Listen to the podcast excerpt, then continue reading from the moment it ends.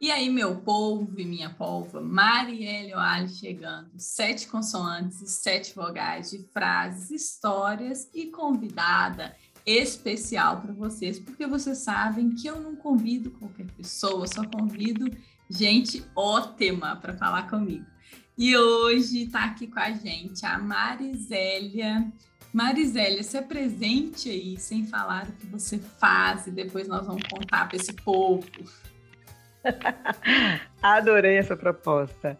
Pois é, meu povo, minha polva, eu sou Marisélia, uma mineira de coração, uma pessoa assim que se preocupa um pouco com o futuro, mas está muito presente, querendo mudar esse futuro, pensando no presente. Não sei se essa é uma boa apresentação, mas foi o que me ocorreu. Tá ótimo, tá lindo. E assim, assim como a Ana Maria, nossa convidada da semana passada, eu conheço a Marisélia somente desse mundo, mas parece que a gente já se conhece de outros mundos, né? né Verdade, viu? Inclusive a gente tem, a gente é xará, né? É de Mari é, para Mari. De Mari para Mari. E a gente conversa muito no Instagram, assim, tanto que essa é a primeira vez que a gente está numa chamada de vídeo, mas a gente conversa tanto de áudio que a voz da Mariselle, por exemplo, é algo super é, familiar para mim. Não, não é teve nenhum, é, não teve nenhum estranhamento aqui. E a gente se conheceu através do curso do Mauro Fantini e acabou criando aí uma admiração mútua e eu gosto muito, assim, da, da forma que a, que a Marisélia traz todos os, os, as questões aí da psicologia, que ela é uma psicóloga. E eu tenho certeza que nosso papo vai ser demais aí. Muito obrigada, viu, Mário, por aceitar esse convite. Ah, eu agradeço igualmente, me sinto super honrada, como eu já te falei. Para mim é, é um grande prazer estar aqui e estou me sentindo a celebridade. Agora, zerei vai... a vida, gente. Ah, zerei a vida. Estou no, pode... Estou no Semeadora de Ideias. Gente, eu estou muito chique, presta atenção, olha só. Mari, que frase que você trouxe aí para a gente? Estou curiosa. Pois é, essa frase é uma frase que norteia o meu trabalho atualmente. Eu não sei a autoria dela, já busquei, assim, vários, tentei achar em várias fontes, não encontrei. Então, vai de autor desconhecido, tá? Que é o que acontece na infância não fica na infância. Nossa, é total. Né? É simples, mas pode repetir aí, porque ela é forte. É, é simples e profunda, né? O que acontece na infância não fica na infância. É. Dito de outro modo, é, né, é a infância é o terreno no qual nós vamos pisar para o resto da vida. Né? Nossa, então, muito, muito legal, sabe? Assim, eu sou uma pessoa que faço terapia já há alguns anos e na terapia a gente consegue perceber, né, quais questões que aconteceram lá na infância que ainda marcam a gente. E assim, antes de eu, de eu puxar de você essa história, eu acredito que o que acontece na infância não fica na infância, mas a gente não é fadado a isso. A gente tem sempre o poder de agir sobre e melhorar a cada dia. Então, eu, eu defendo muito isso e eu acredito que a cada dia, se a gente vai investigando, entendendo, aceitando que, o que aconteceu lá e dando novos significados, a gente consegue evoluir. Mas eu quero, eu quero ouvir aí de você. É, você trabalha hoje com educação parental, é isso? Conta aí pra isso. gente um pouquinho mais. Bom, eu sou psicóloga há 15 anos, né? Em dezembro faz 16 anos que eu me formei. E desde sempre eu me identifiquei com a infância. É, mesmo antes de, de, ser psicóloga, eu falo que a psicologia me escolheu, não fui eu que escolhi a psicologia, é, mas desde sempre eu, eu, cresci cercada de crianças, uma família de muitos primos e é, a, a, infância sempre esteve presente. Né? Eu sou de uma cidade né, de interior, então aqui, a, em Minas é muito comum isso, né? Os primos vão tomando conta dos outros primos. E eu me lembro de, do mundo dos adultos, é, eu tenho poucas lembranças nítidas da infância, Mas algo que me marcou é que eu sempre, eu sempre me senti segregada desse mundo dos adultos, sabe?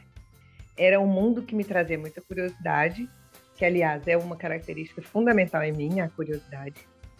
E, e eu sempre ficava curiosa de ver como, como os adultos tinham dificuldade de é, se aproximar das crianças. Era uma relação desigual. É, eu consigo ver isso hoje, né? Mas lá na infância eu não entendia por que, que isso era tão segregado. E aí, com a psicologia, a gente tem, né, a gente estuda profundamente o desenvolvimento. É, eu tive a oportunidade de perceber isso em termos teóricos. E isso que você disse é muito verdade. Assim, a gente pode mudar o nosso destino a todo momento. Aliás, eu sempre falo isso com meus pacientes, quando eles me perguntam por que, que você foi ser logo psicólogo? E algo que me motivou é, trabalhar com gente é porque eu amo né? Eu gosto de gente, eu sou uma pessoa que adora estar no meio de outras pessoas, mas eu entendo que o ser humano é o único ser vivo que é capaz de transformar completamente a sua existência. Os outros animais vão ser sempre, vão ter sempre características predominantes. Né? Se você, vamos pegar aí um, um pet, né? um cachorrinho, ele pode ser de uma raça X ou Y, ele pode ser grande ou pequeno, mas ele vai sempre ser cachorrinho e ter características de cachorrinho. Agora, o ser humano não, ele pode nascer um cachorrinho e, e morrer um leão. Com certeza, não? Ou vice-versa, né, Mari? Também. E então isso que você disse é, é, bem verdade mesmo. A gente pode modificar essas marcas que, que são deixadas em nós. Porém, para que isso aconteça, eu preciso reconhecer que elas existem.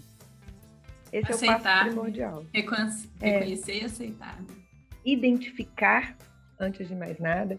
Então, atualmente, eu trabalho, é, eu trabalho né, no consultório com psicologia clínica, mas e sempre me identifiquei né, com a infância, então me tornei uma psicoterapeuta infantil é, que atende criança.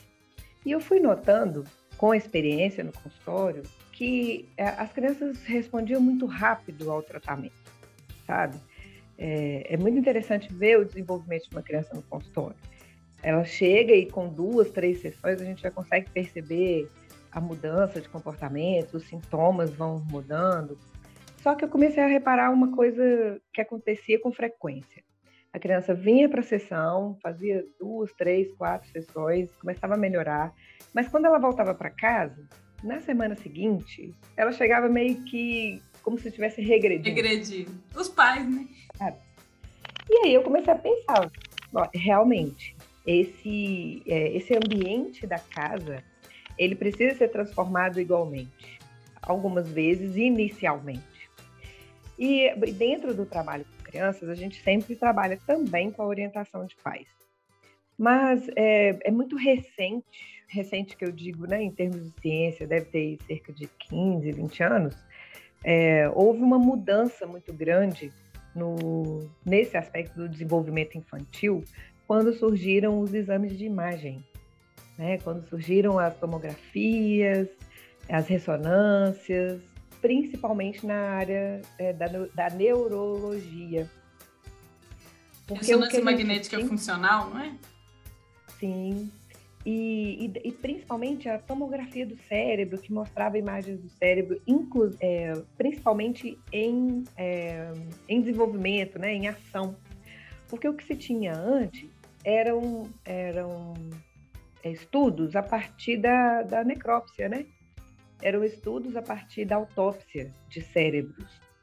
E a partir da, dessa evolução dos exames de imagem, a gente conseguiu ver o corpo inteiro em ação literalmente. E isso fez uma grande diferença porque é, começaram, começaram a perceber mudanças no desenvolvimento que antes não se sabia. E junto disso veio também um novo olhar para a infância, uma nova forma de enxergar a infância e enxergar o que acontece na cabecinha da criança na primeira infância especialmente. Então, a partir desses estudos, e, é, e alguns, algumas outras pesquisas de vários, várias pessoas dessa área, é, começou a ficar muito nítido essa necessidade de uma orientação parental. É, ou seja, criar manual para os pais, né? Porque eu cresci ouvindo assim, ah, filho não vem com manual. Hoje eu brinco com os pais assim, olha, essa frase não cabe mais. Hoje eu acho que a gente já tem. Já tem alguns aí que, que pode seguir.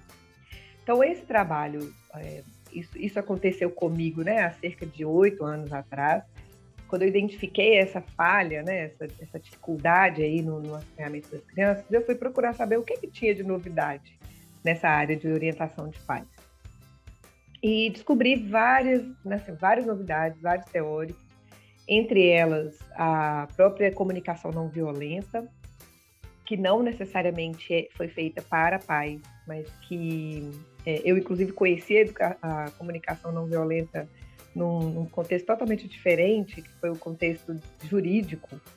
É, na época que na cidade onde eu moro, é, aconteceu um curso para profissionais que se interessavam em conciliação. A ideia Olha, era criar conciliadores é, para os sistemas jurídicos que foi uma tentativa do, né, do Tribunal de Justiça de diminuir o número de processos, né? Porque eram toneladas de processos que tinham lá, de brigas, por exemplo, meu vizinho é, matou meu gato, né? E tinha e estava lá aquele processo há cinco anos desenrolando e ocupando espaço. Então foi quando no Brasil inteiro, mas eu lembro especificamente no Tribunal de Minas, né? é, criou-se esse, essa, uma série de, de cursos para profissionais que se interessassem em ser conciliadores. E foi o primeiro contato que eu tive com a comunicação não violenta do Marshall Rosenberg, que é uma abordagem que eu sei que você gosta também. Né? Sim, adoro. E, que, e, e, quando eu conheci, eu falei, gente, é isso. Né? Isso, isso faz todo sentido para o sistema familiar, né? faz todo sentido para a educação de criança. E conheci, foi quando eu conheci também a teoria da Maria Montessori, que é uma médica, né? Foi uma médica italiana que tem um trabalho maravilhoso, incrível a respeito da infância. É, também foi quando eu tive contato com a teoria da disciplina positiva, que é uma abordagem a partir da, né, de uma educadora americana, que é a Jane Nelson.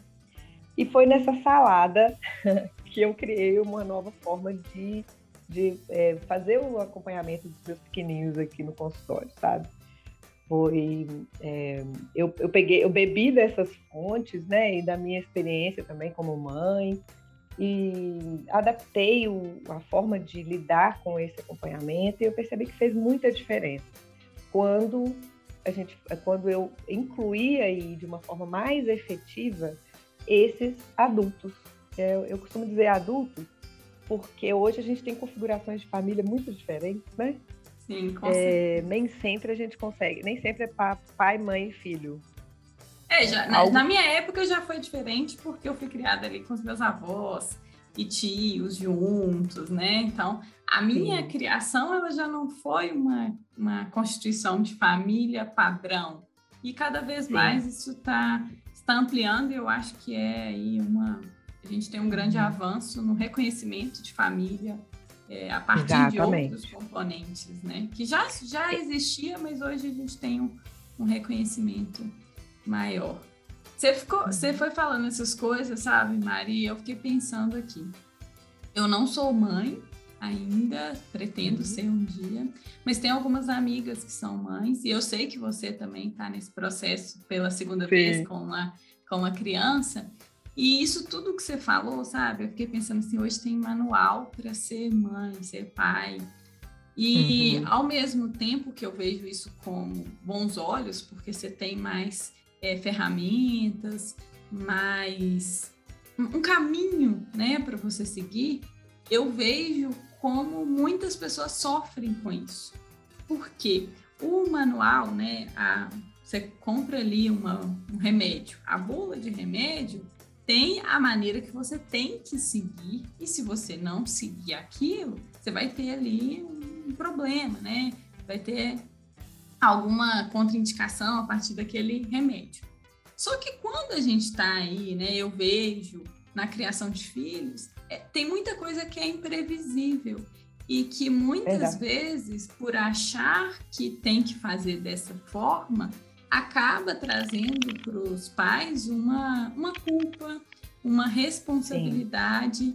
E aí eu queria que você falasse disso, assim, falasse desse lugar de mãe que sabe que na, na prática a teoria é outra, né? É. E também é, trouxesse para quem está nos ouvindo, que está nesse processo aí, que tem a intenção de fazer diferente, mas que às vezes sente que, que é pesado, sabe? Que é duro é. o fardo.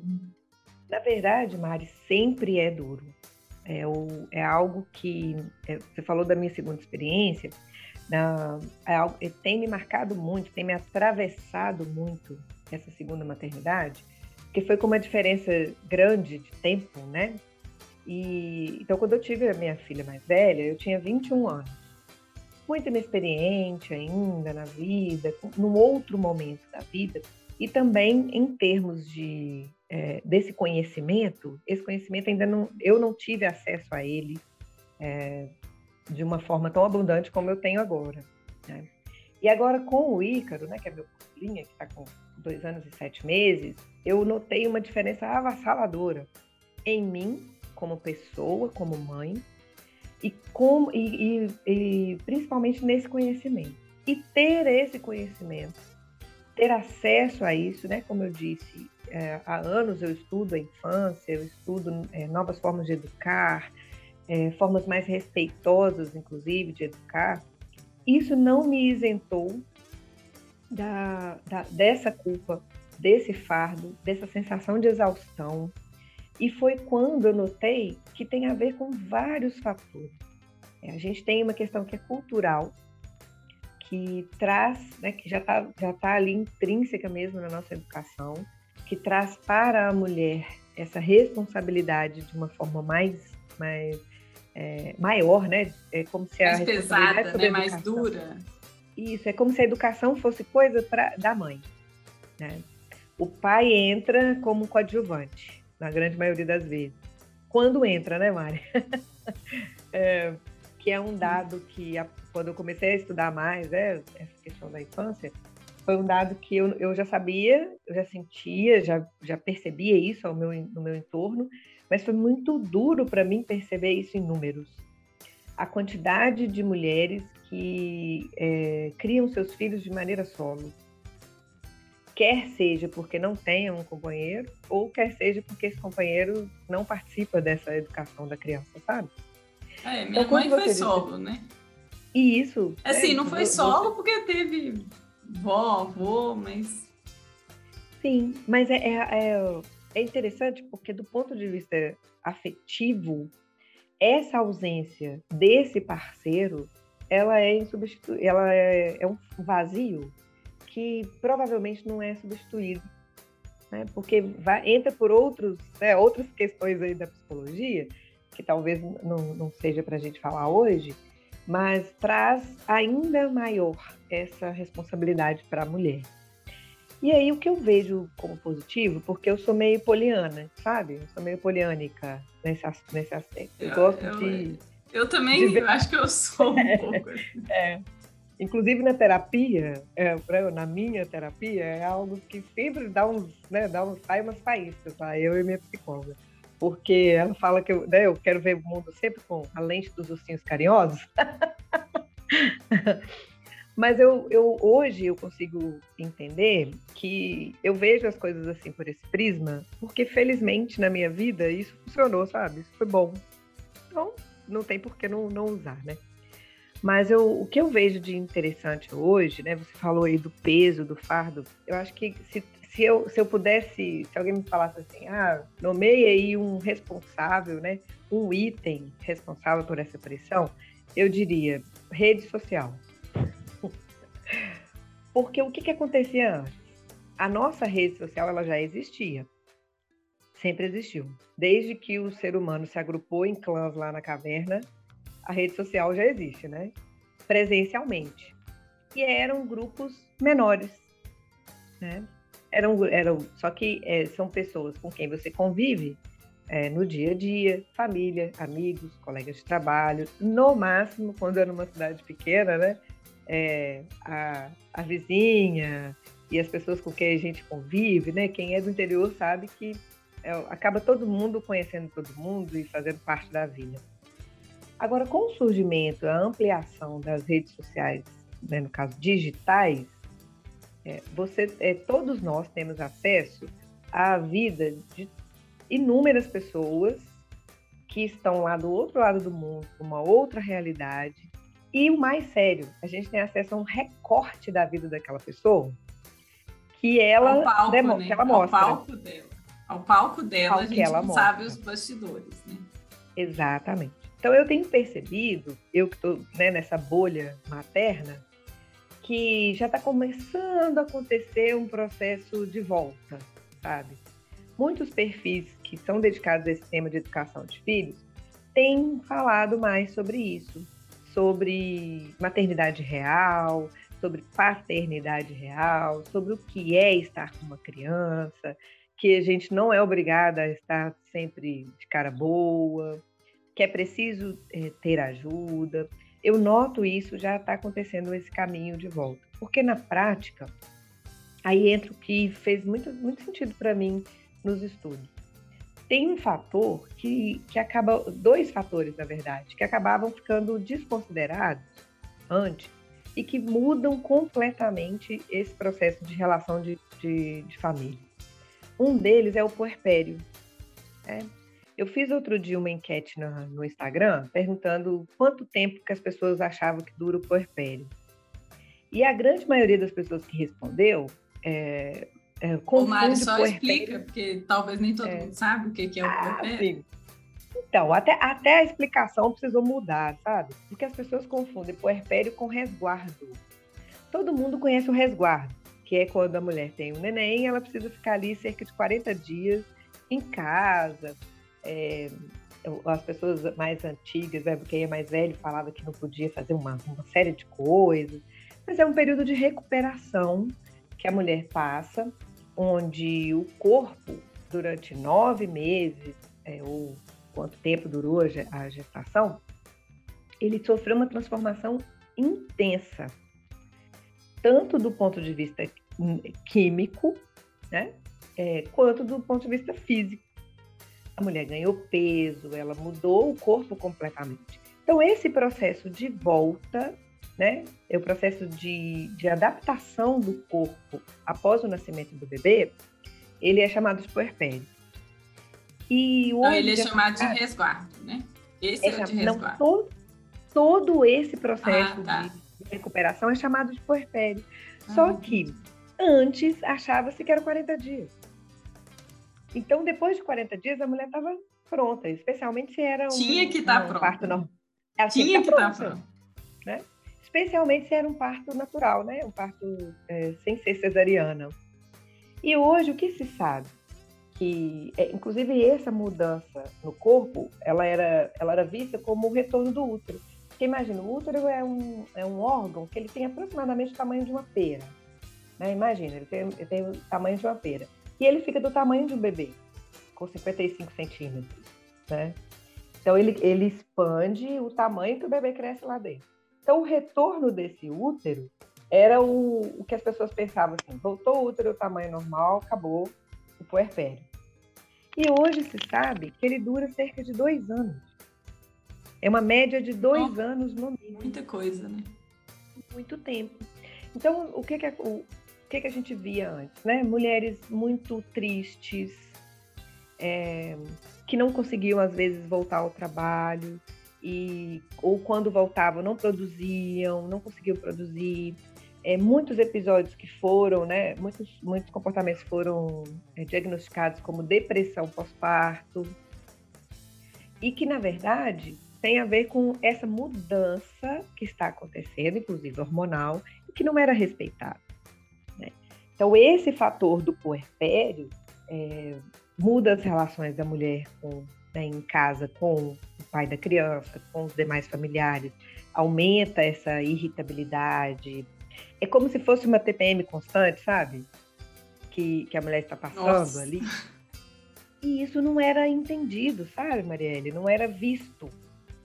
E a outra questão, que também não era, né? Poucas pessoas param para pensar isso. O ser humano é, é um mamífero que ele não completa a sua formação dentro da, do útero materno. O ser humano ele tem uma, uma uma formação que vai para fora, né? Tanto que a criança ela nasce ainda com seios esfíncteres é, desenvolvidos, inclusive a cárdia, né, que é aquela aquela parte que a gente que impede o alimento de voltar do estômago, né? Então por isso que a criança tem aquele processo de, de refluxo. Então o ser humano ele tem uma gestação, ele tem, ele tem a, esterogestação, né? essa gestação do lado de fora. Então o bebê quando ele nasce ele ainda precisa de muitos cuidados, muitos cuidados. Ele precisa de cuidados, inclusive emocionais. E muita gente achava que o bebê já nascer pronto. Então, eu não sei se você já ouviu frase assim, mas é, quando a criança está chorando, né, lá no berço, ali, com seus seis meses, e muita gente fala assim, ah, deixa chorar para ela acostumar. Se você já, pegar já no colo, vai, né, é bom que abra o pulmão. É, se você ficar pegando muito a criança no colo, ela vai ficar viciada, vai ficar manhosa.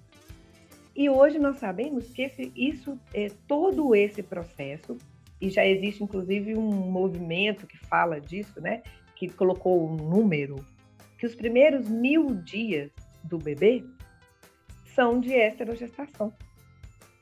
Então a gente tem uma, uma gestação de de quatro anos, mais ou menos. Né? É, então, ah, então, esses primeiros três anos do bebê, hoje já se sabe que eles são fundamentais. É, o, é a primeira janela de oportunidade física e emocional do ser humano. E ela é completamente negligenciada, na grande maioria das vezes. Os estímulos que acontecem com as pessoas é, geralmente são a partir dessa idade. Repara para você ver. Nossa, muito, crianças... muito interessante isso que você falou, sabe? Eu mesmo, muita coisa que você falou, eu não, eu não sabia. E eu acho uhum. que essa consciência, né? Então, trazendo para mim, para o meu questionamento aí de é, como as mães podem lidar, né, com todo esse manual, eu acho que esse conhecimento que você trouxe, né, do puerpério e desses três primeiros anos, tem muito a ver com a mãe fazer o que, né, estudar, se preparar, mas fazer também o que está dentro do, do limite dela, né? Porque uhum. se, se, não sei se a palavra seria sacrificar, mas se forçar, né? Porque esforçar é diferente de forçar, se forçar para atender padrões que são Sim. padrões é, perfeitos, não vai garantir a ela um cuidado com o seu puerpério e com a criança que está ali, né? Mas eu, eu acho que na, na prática, eu ainda continuo achando que na prática a teoria é outra, sabe? Que, Completamente. Que precisa muito de um cuidado com essa mãe. É, e aí eu tô falando mais das mães, tá, gente? Porque eu acredito que os pais também precisam de cuidado, de atenção, mas a mãe ela sofre uma transformação no corpo hormonal e além disso ainda se tem essa pressão para a responsabilidade né, da mãe. Então eu acho Muito que é, eu eu acho que o cuidado com a mãe e aí a, quem é quem é pai, quem é companheiro, conseguir fazer esse apoio, né? Conseguir é, trazer isso para o relacionamento como fundamental, cuidado da mãe, porque a mãe estando bem, eu acho que ela vai conseguir executar da melhor maneira possível o papel. Sim. E aí, o que você está falando é de algo que é um conceito também que tem sido bem falado atualmente, mas eu percebo que muita gente não conhece, que é a rede de apoio. Ser rede de apoio de uma, uma família que acabou de ter um bebê é algo que todos nós podemos fazer, na verdade sabe? Todos nós. Independente de sermos ou não da família, dessa família, sabe? É muito interessante isso, e eu e, e bom ter tocado nesse assunto, porque eu não tinha pensado de falar sobre isso, e é muito importante. Todos nós, até quem não conhece aquela família, ele pode ser rede de apoio. Aí você vai perguntar, nossa, Marisélia, como isso? A primeira coisa, muito simples, mas ao mesmo tempo difícil de colocar em prática, Esqueça os palpites, gente. É muito interessante. você é, é, o período agora da, da, gravidez, né? Como foi recente, é, eu pude perceber isso. Um, o corpo feminino, uma mulher que, que engravida, o, a barriga dela vira pública, sabe? Todo mundo acha vai, que pode pegar, né? Que pode chegar, passar a mão. Não é nem assim que não possa. Eu, particularmente, nunca me importei, né? Eu, achava, bem legal assim, esse carinho das pessoas, né? Você chega, as pessoas querem te dar um lugar, né? É, você tem preferência, né? Na, na fila. Mas o, o que, que eu estou chamando de palpite? É, é muito interessante como a partir do momento que você está grávida ou tem um filho, as pessoas se sentem no direito de te dar opiniões delas a respeito. E é a respeito de tudo, desde a roupa que você está vestindo, até como você está amamentando seu bebê, se você está amamentando ou não, se tem chupeta ou não. Então, e, esses palpites, eu até brinquei muito assim no período da, né, no meu período de, de, logo depois que o Ícaro nasceu, eu falava assim, troco palpites por marmita de comida saudável. Muito bom. Porque é só quem vive que sabe o que, que é um bichinho daquele de 50 centímetros, a transformação que ele faz numa casa. A rotina da casa muda e, por favor, gente, todos vocês que estão nos ouvindo, jamais chegue na casa de uma pessoa que está com um bebê pequeno e fique um tempão na casa da pessoa visitando. Então, como que a gente pode ser rede de apoio? Vamos lá, vamos na prática?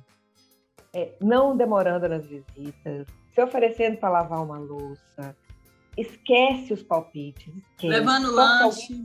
Levando, levando uma cozinha pronta, gente. Eu, eu, falo, uma forma de dizer que ama a mulher que acabou de, acabou de ter neném é levando a comida que ela gosta para ela, quentinha para ela. é, é pegando o bebê para, sabe, para ela poder ir no banheiro, é, ajudando essa família na rotina da casa. Ela, é uma, são coisas simples, que aparentemente são simples, mas que na prática fazem toda a diferença. E especialmente, é, jamais diga para essa mulher que o que ela está fazendo é errado, que ela não deveria. Eu, eu tive, assim, uma experiência muito próxima agora, né? E me fez ver como que isso dói, assim. Eu, eu tive bastante leite, assim que o Ícaro nasceu, muito mesmo, assim. Tanto que o período que eu fiquei, eu fiquei um tempo em Belo Horizonte, eu, eu retirava para o banco de leite. E ao retornar, tinha uma pessoa que eu conhecia, próximo, que não estava conseguindo amamentar. Né? O leite dela literalmente né, não desceu, e quando desceu foi bem pouquinho. E a família inteira, né, falando, ah, porque é porque você não come, é, falando várias coisas do porquê ela não estava amamentando. E como isso doeu nela. Né?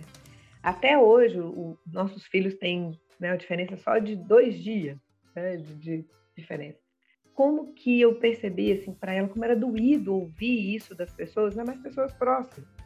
Então, uma forma da gente ser rede de apoio é auxilia na, na logística, é, evita, não, não faça críticas e acolhe essa família, acolhe, escuta, né, oferece ajuda. Porque eu, eu, eu, percebi isso, assim, mesmo eu sabendo isso tudo, mesmo eu tendo esse conhecimento, mesmo eu sendo da área, como eu me senti sozinha, né, nessa, nessa, nesse puerpério. Tinha dias que eu literalmente chorava com ele no colo, assim, e eu me falava, gente, por que eu tô chorando? Nem eu entendia por que eu tava chorando. Mas era uma solidão intensa, assim, como se eu fosse só eu no mundo e não tinha nenhum outro ser vivo. Né? Então tem essa questão hormonal, é, e isso que você falou de, de acolher essa mulher né, e retirar dela a, a pressão é muito verdadeiro. Porque a grande maioria das mulheres, além de dar conta disso tudo que está acontecendo emocional e fisicamente, ela ainda tem que dar conta da casa, dos outros filhos, muitas vezes, quando tem outros filhos, é, do, do, marido, das necessidades do marido, e algumas vezes de outras pessoas da família. Né? E ainda ouvi assim, mas você não trabalha fora? Você só fica em casa? É. E nesse momento, né, da pandemia, eu acho que um outro ponto importante é respeitar as decisões dos pais em relação à visitação, em relação a, a pegar mesmo a criança. Acho que isso é um ponto muito importante, né? Porque a gente pensa assim, Também. assim, ah, se fosse comigo eu não faria assim. Não sabe, a gente não sabe, porque a gente só estando na pele que a gente teria como, né, dizer. E eu acredito muito que isso vai trazer justamente um impacto grande, né? Como que foi esse momento aí da família, vai trazer um impacto grande para a frase que você trouxe lá. É.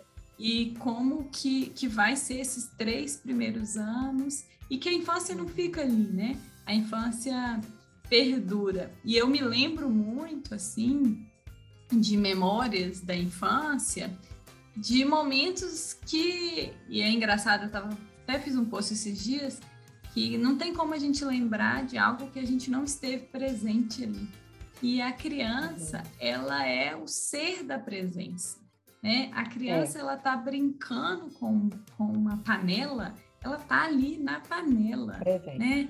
Ela é. muda de brincadeira, mas ela tá ali no outro momento. E eu acho que essas memórias de infância que a gente tem é porque a gente estava ali presente. Eu tenho muita memória uhum. de lá de Itabira, tinha, tinha montanha, a gente ia soltar pipa, fazer piquenique na montanha.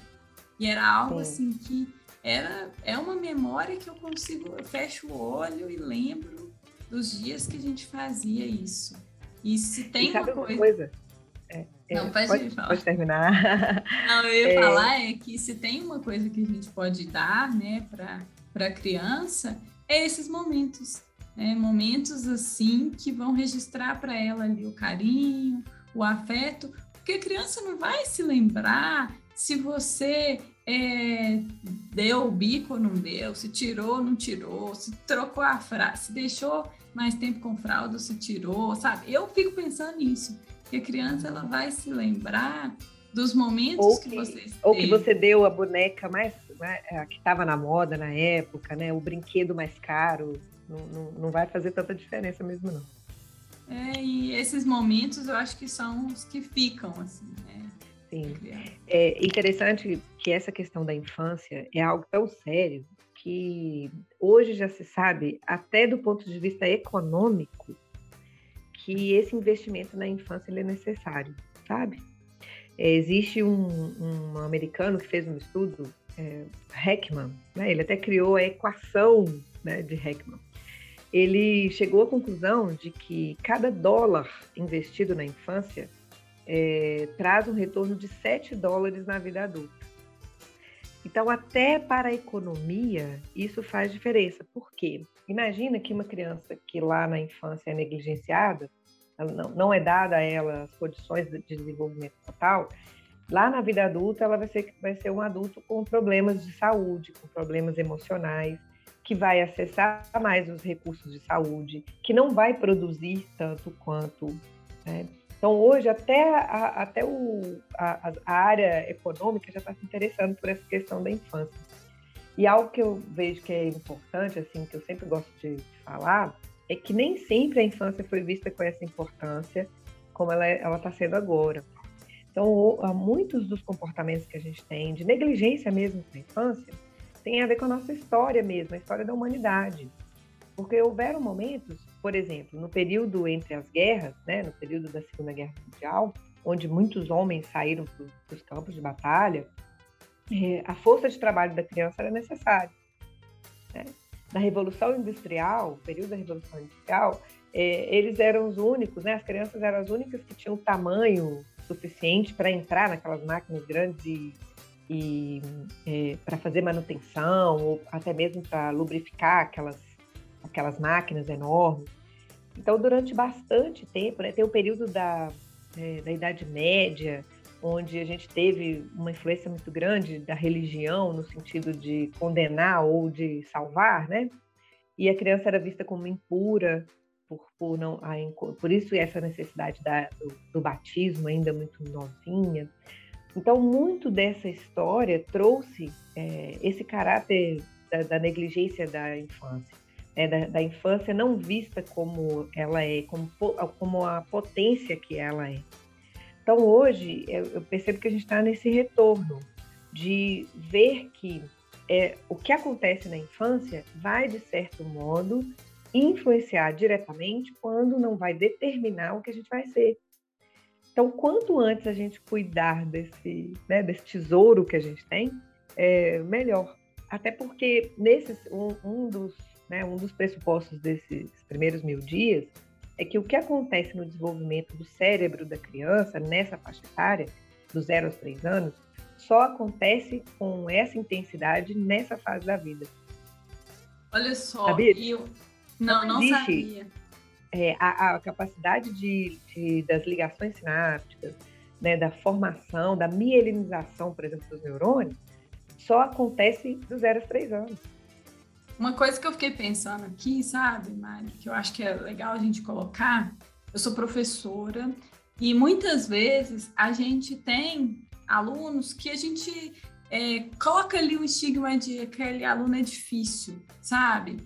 E o uhum. quanto que talvez é esse aluno que vai mais precisar da gente, porque se a gente acabou de dizer que o que acontece na infância não fica na infância, a gente vai ter aí alunos, é, assim, adolescentes, adultos que têm determinados comportamentos por sofrimentos que eles não têm responsabilidade ali e, e de coisas que eles passaram. E aí me lembra um pouco de quando a gente fala né, de, de igualdade, que todo mundo tem a mesma condição, isso é, isso é uma mentira que é, é, que a gente tem que tomar muito cuidado, porque alguém que teve ali uma infância cuidada, que teve uma criação, que teve uma infância cuidada, ele não tem as mesmas condições e nunca vai ter de alguém que sofreu maus tratos, por exemplo, que não teve Sim. uma alimentação, que teve que trabalhar nesses primeiros Sim. anos. Então, a gente tem um papel também de entender o outro ali por uma perspectiva que ele talvez não teve acesso aos, às mínimas coisas que a gente teve. Ao básico. Né? Ao básico. E o tanto que a gente pode usar isso na compreensão nas nossas relações. Então, eu, enquanto professora, hoje eu estou muito mais é, aberta para entender que aquele aluno ali, né, o Marshall até fala, né, que toda violência é uma explicitação de uma necessidade não atendida. Não atendida. Então, Verdade. então, aquele aluno que tem um comportamento mais violento de alguma forma, ele só está dizendo de algo que ele não teve e que eu posso ajudar com compreensão e buscando ali o que, que na conversa mesmo, no diálogo, o que, que eu posso fazer para aquele aluno é, melhorar, se sentir mais é, compreendido, né? Acho que isso me marcou muito aqui o que você, do que você falou. E até porque é, tem até, vem até outra frase, mas é muito real. É, nós somos educados com muito pautado na punição, muito pautados na, na, na punição e na recompensa. Né? A nossa, nossa cultura geralmente, a educação é feita assim as pessoas, os pais aprenderam isso com os pais deles, que aprenderam com os pais deles e, e vem anos seguidos dessa forma. Inclusive, o nosso sistema de educação, né, Marielle? Você que está aí dentro dessa área, você já deve ter percebido que a gente tem falhas muito, muito graves que a gente precisaria corrigir.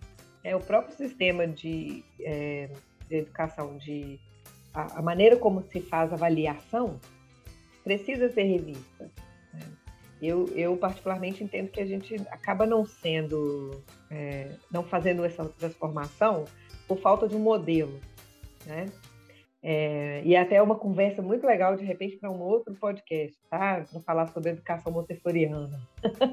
que a Maria Montessori propõe um modelo sensacional. Mas o que eu quero dizer é que essa punição, né, esse, esse, essa educação pautada na punição, nos ensina isso. É, eu fui agredido, eu fui punido, e aí eu me torno uma pessoa que pune, uma pessoa que agride. Né? Porque eu acredito que se funcionou comigo, vai funcionar com meu filho. Ao passo que é uma ideia completamente invertida, assim, é uma ideia que a gente precisa repensar. Porque de onde a gente tirou isso? Que para que uma criança se sinta melhor, né, para que uma criança aprenda alguma coisa, para que ela seja melhor, ela tem que se sentir mal. Né? Porque é isso que a gente faz. Eu não conheço nenhum ser humano que ficou de castigo, que apanhou e adorou, achou lindo. Né?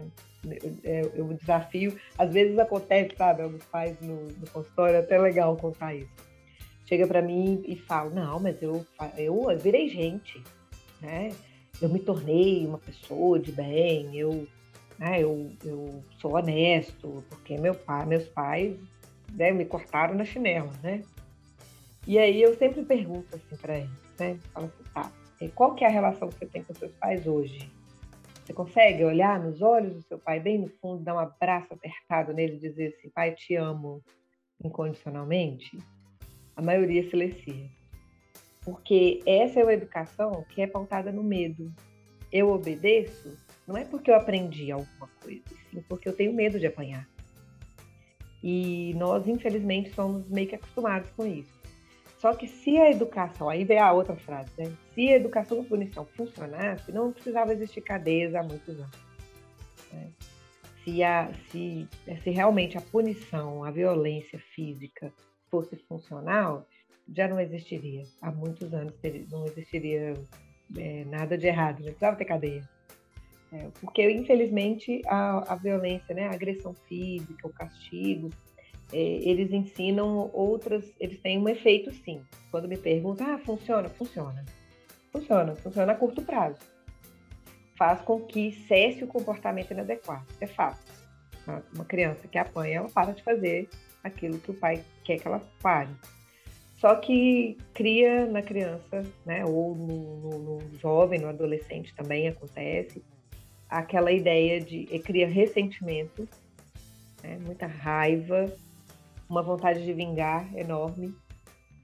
E o que eu acho mais sério, que é assim, ensina que eu posso fazer desde que o outro não descubra. Quebra é. a relação de confiança. Com certeza. Aí eu e ela... escondido. É. E aí é, eu lembro de uma frase que minha mãe sempre me disse assim: você pode fazer o que você quiser, desde que você tenha coragem de falar que você fez. Né? Acho sensacional isso que sua mãe falou com você. É, porque é isso, é. né?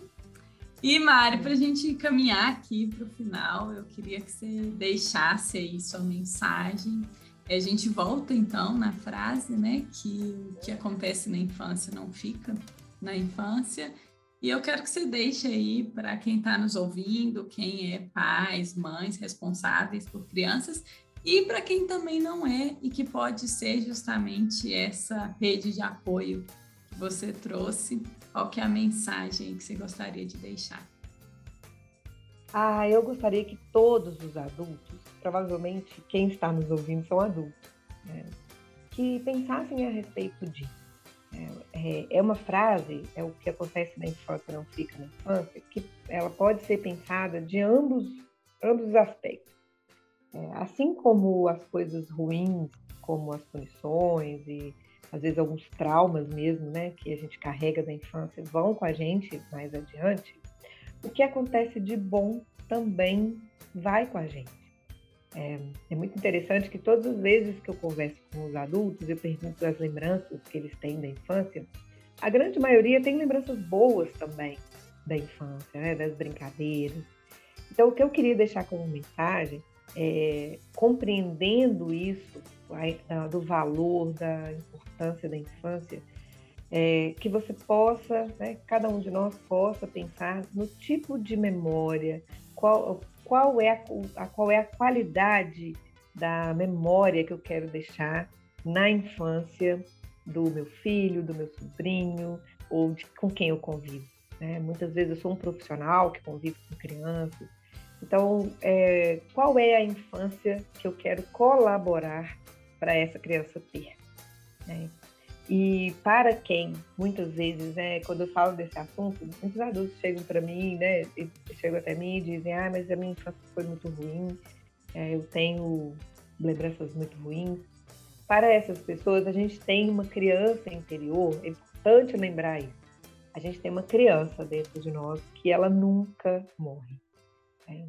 Quando adultos, todas as vezes que você está se divertindo muito com uma coisa que você gosta, pode ter certeza que é a sua criança interior que está lá, vivíssima. Então é, é muito possível ressignificar essa infância que não foi tão boa, né? através de um processo de terapia e de um trabalho com essa criança interior. Então, de qualquer modo, a gente pode cuidar da infância. Né? É uma mensagem que eu queria deixar é essa: vamos cuidar da infância, vamos proteger a infância. Muito bom, Mari. Ai, adorei, adorei, adorei. Eu, gente, eu a terapia me ajudou muito, ainda me ajuda a lidar com todas essas questões. E eu acho que esse esse nosso papo, esse nosso é, episódio aqui hoje, eu gostaria que vocês ficassem aí com a reflexão de que é, muitas coisas, muitos comportamentos, eles se originam lá, mas eles não, você não é fadado a ser algo pela sua infância. Você sempre tem a condição de fazer por modificar e cuidar dessa, dessa infância aí, como a Mari trouxe.